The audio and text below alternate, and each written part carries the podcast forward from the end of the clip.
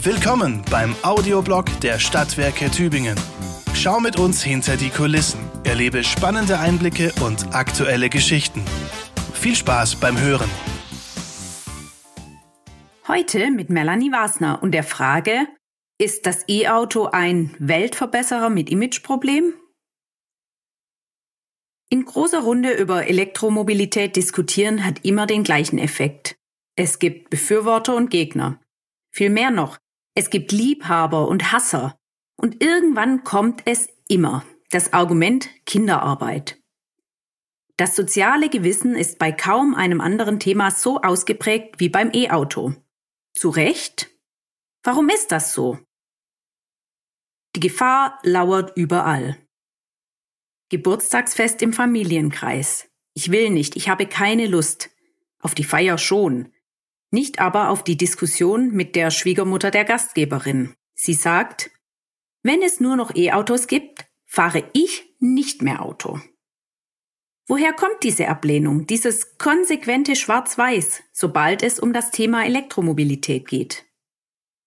Um es gleich vorwegzunehmen, dieser Text ist keine wissenschaftliche Abhandlung, kein vollständiges Für und Wider aller Aspekte eines Elektrofahrzeugs. Er ist vielmehr der Versuch zu ergründen, warum dieses Thema jenseits aller Argumente so sehr spaltet. Das interessiert mich auch deshalb, weil Elektromobilität eine immer größere Rolle im Alltag der Stadtwerke Tübingen spielt. Der Fuhrpark wird zunehmend elektrisch, wir bieten E-Sharing mit Roller und Auto an und sind für den Ausbau der Ladeinfrastruktur in Tübingen zuständig.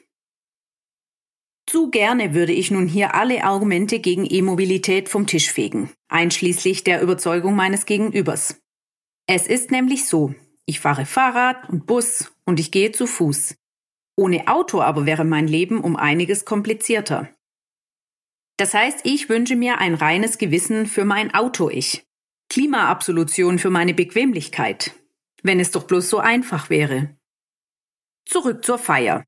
Wie gesagt, ich habe keine Lust auf Diskussionen, weil ich mich generell schwer tue mit Konflikten, aber auch, weil ich immer wieder Schwierigkeiten habe, gegen pauschale Ablehnung anzuargumentieren. Denn es geht ja gar nicht um den Austausch von Argumenten. Da hätte ich einiges zu bieten. Es gibt vieles, was für E-Mobilität spricht. Sauber, leise, effizient. Es gibt Argumente, die dagegen sprechen. Gerade hier im Ländle, wo jahrzehntelang Arbeitsplätze und Wohlstand an der Autoindustrie hingen und immer noch hängen. Und es gibt durchaus nachvollziehbare Gründe, möglichst gar nicht mehr Auto zu fahren, konventionell oder elektrisch. Kommt aber das Schlagwort Kinderarbeit bei der E-Auto-Produktion ins Spiel, dann ist jede Diskussion schlagartig zu Ende und der Austausch von weiteren Argumenten hinfällig. Ich habe mal irgendwo das Zitat gelesen, Du kannst heute keine Jeans mehr kaufen, ohne nicht mindestens ein Kind auf dem Gewissen zu haben. Zitat Ende. Das klingt knüppelhart. Zeigt aber auch, dass unser Bewusstsein für fair gehandelte und produzierte Produkte steigt. Beim E-Auto steigt dieses Bewusstsein scheinbar überproportional. Ich erinnere nochmal an die Schwiegermama. Lieber gar kein Auto als eines, bei dem die soziale Gerechtigkeit leidet. Ums Klima geht's hier erstmal gar nicht. Hat sie beim Diesel nicht interessiert, interessiert sie beim E-Auto gleich zweimal nicht. Weil Kinderarbeit. Keine weitere Beweisführung notwendig, oder? Menschenunwürdige Produktionsbedingungen bringen leider viele unserer Konsumgüter mit sich. Bekannt sind etwa die Missstände in Textilfabriken spätestens seit dem Einsturz des achtstöckigen Fabrikgebäudes Rana Plaza in Bangladesch im April 2013, bei dem über 1100 Menschen ums Leben kamen. Vieles hat sich seither getan, zumindest in meiner Filterblase. Faire Modelabels sind nicht mehr nur ein politisch-gesellschaftliches Statement, sondern auch optisch echte Alternativen zu Fast Fashion. Der Verzicht auf neue oder auf gefärbte Kleidung ist salonfähig geworden. Wie gesagt, meine Bubble. Denn das Bundesumweltministerium schreibt dazu, Zitat, die globale Kleidungsproduktion hat sich seit der Jahrtausendwende mehr als verdoppelt und Studien prognostizieren für die kommenden Jahrzehnte ein weiteres intensives Wachstum im Textilsektor. alle Anzeichen einer exzessiven, nicht nachhaltigen Entwicklung sind erfüllt, so das Bundesumweltministerium. Der Aufschrei bleibt aus, oder zumindest ist es nur ein dünnes Stimmchen, das da ans gesellschaftliche Gewissen appelliert. Und das ist nur der Textilbereich. Das Fass Technologie, das in diesem Zusammenhang zwangsläufig aufgeht, ist vielleicht noch größer. Ist das E-Auto also die Billigjeans der Autobranche? Lithium, Kobalt, Nickel, Kupfer, Rohstoffe, die in nahezu jedem akkubetriebenen Gerät stecken und der Stein des Kinderarbeitsanstoßes sind. Konkret geht es in der Diskussion meist um Kobalt, das, so der Vorwurf, in überwiegend armen Ländern von den Ärmsten, oftmals auch Kindern, unter menschenunwürdigen Bedingungen in Minen abgebaut wird Steckt also in jedem Smartphone, in jedem Akkustaubsauger und im E-Auto Kinderarbeit? Noch vor zwei Jahren konnte die Bundesregierung das nicht ausschließen. Zitat Die Produktion gelangt zum größten Teil nach China und es ist daher nicht auszuschließen, dass in den kobalthaltigen Produkten, die von China exportiert werden, auch artisanal gefördertes Kobalt aus der Demokratischen Republik Kongo enthalten ist, so die Bundesregierung. Artisanal, das bedeutet Rohstoffförderung mit nicht industriellen Methoden, quasi von Hand. Und in diesem Anteil steckt potenziell die Gefahr für Abbau unter menschenunwürdigen Bedingungen. Laut einem Artikel der Welt lösen deutsche Autobauer das Problem, indem sie andere Märkte erschließen. Zitat Sie überlassen den Markt den chinesischen Aufkäufern und setzen auf alternative Quellen, die unter anderem in Australien oder Russland erschlossen werden. Zudem forschen alle Zellhersteller zugleich fieberhaft an Methoden, um die Kobaltanteile in ihren Akkus zu verringern. Zitat Ende. Einfach wäre es jetzt, an dieser Stelle das beliebteste Argument aller E-Auto-Befürworter auf den Tisch zu bringen. Wenn du gegen E-Autos bist, darfst du aber auch kein Smartphone haben. Denn darin stecken natürlich ebenfalls besagte Rohstoffe. Bei der Geburtstagsfeier. Ich setze schon an mit aber besinne mich dann jedoch anders. Klar, für die Bloßstellung meines Gegenübers, als Beweis der Doppelmoral taugt das Argument allemal. Aber als Rechtfertigung? Wenn wir ehrlich sind, macht es die Sache ja nicht besser.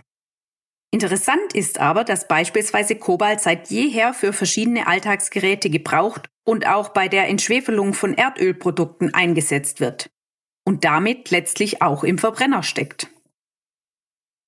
Also, ich muss mir eingestehen, dass ich den Vorwurf der sozialen Ungerechtigkeit zwar relativieren, aber nicht so leicht entkräften kann. Denn gerecht ist unser Konsum in vielen Fällen nicht. Fakt ist aber, das gilt für viele unserer Lebensbereiche und bei weitem nicht nur für die E-Mobilität. Wichtiger wird in diesem Zusammenhang zum einen das Thema Lieferketten, dem sich die Politik nun endlich widmet. Zum Zweiten richtet sich das Augenmerk verstärkt auf das Recycling, denn ein großer Teil der Rohstoffe, der in Batterien steckt, kann wiederverwertet werden. Und das ist ein klarer Vorteil gegenüber Verbrennern und deren Rohstoffhunger. Wirft man nun alle Argumente inklusive diverser Studien zur Klimabilanz von Elektrofahrzeugen in einen Topf, so komme ich zu dem Schluss, Elektrofahrzeuge sind keine Weltverbesserer. Diesen Job müssen wir selbst übernehmen und an unseren eigenen Gewohnheiten arbeiten. Eine gute Möglichkeit ist es, Sharing-Angebote zu nutzen. Diese sprießen wie Pilze aus dem Boden und sind zumindest in den Städten schon so weit, dass sie das eigene Auto ersetzen können. Wenn wir aber weiterhin auf das eigene Fahrzeug angewiesen sind, haben E-Autos klare Vorteile gegenüber Verbrennern. Der Umstieg muss nicht morgen passiert sein. Den Verbrenner zugunsten eines E-Autos zu verschrotten, ist nicht nachhaltig. Aber wir sollten uns der Entwicklung nicht verschließen, sondern Argumente zulassen und abwägen. Zu diesem Schluss komme ich. Aber die Schwiegermama? Sind das Argumente, die überzeugen, jenseits des erhobenen Zeigefingers? Wenn ich ehrlich bin, ich habe Zweifel. Vermutlich geht es gar nicht darum, sondern vielmehr um die Liebe der Deutschen zum Auto. Ich verstehe das. Denn das Auto ist Teil der deutschen Identität, Wirtschaftswunder, Mobilitätsgarant, Statussymbol. Autofahren macht Spaß. Jeder hat seine eigene, ganz persönliche Autogeschichte. Meine ist weinrot, Golf 4, das erste eigene Auto, das mich zum Studium, in den Urlaub und an den ersten Arbeitsplatz gebracht hat. Ein Ort äußerst vertrauensvoller Gespräche und gemeinsamer Erlebnisse. Das sollen wir aufgeben? Um Himmels willen nein. Aber muss dieses Fahrzeug unbedingt einen Verbrennungsmotor haben? Ich wünsche mir drei Dinge. Erstens. Seht die Entwicklung etwas entspannter. Dann knutschen die nächsten Generationen eben im E-Auto. Zweitens. Probiert es aus und ihr werdet merken, auch im E-Auto kommt man von A nach B. Heute vielleicht noch nicht immer bis Z. Aber das wird sich ändern. An dieser Stelle widerspricht mir übrigens der E-Auto erfahrene Kollege, der bereits die Strecke von Tübingen bis ans Nordkap elektrisch zurückgelegt hat. Laut eigener Auskunft ohne Probleme. Und drittens, habt Vertrauen in die Industrie. Wir sind das Land des VW Käfers, des Mercedes-Sterns und von Michael Schumacher. Wir haben Auto im Blut. Warum nicht auch E-Auto? Die Feier war übrigens trotz allem sehr nett. Die Frage, ob der Kaffee fair gehandelt ist und woher eigentlich die Grillwurst kommt, habe ich mir aber dann doch verkniffen. Das war der Audioblog der Stadtwerke Tübingen. Vielen Dank fürs Zuhören.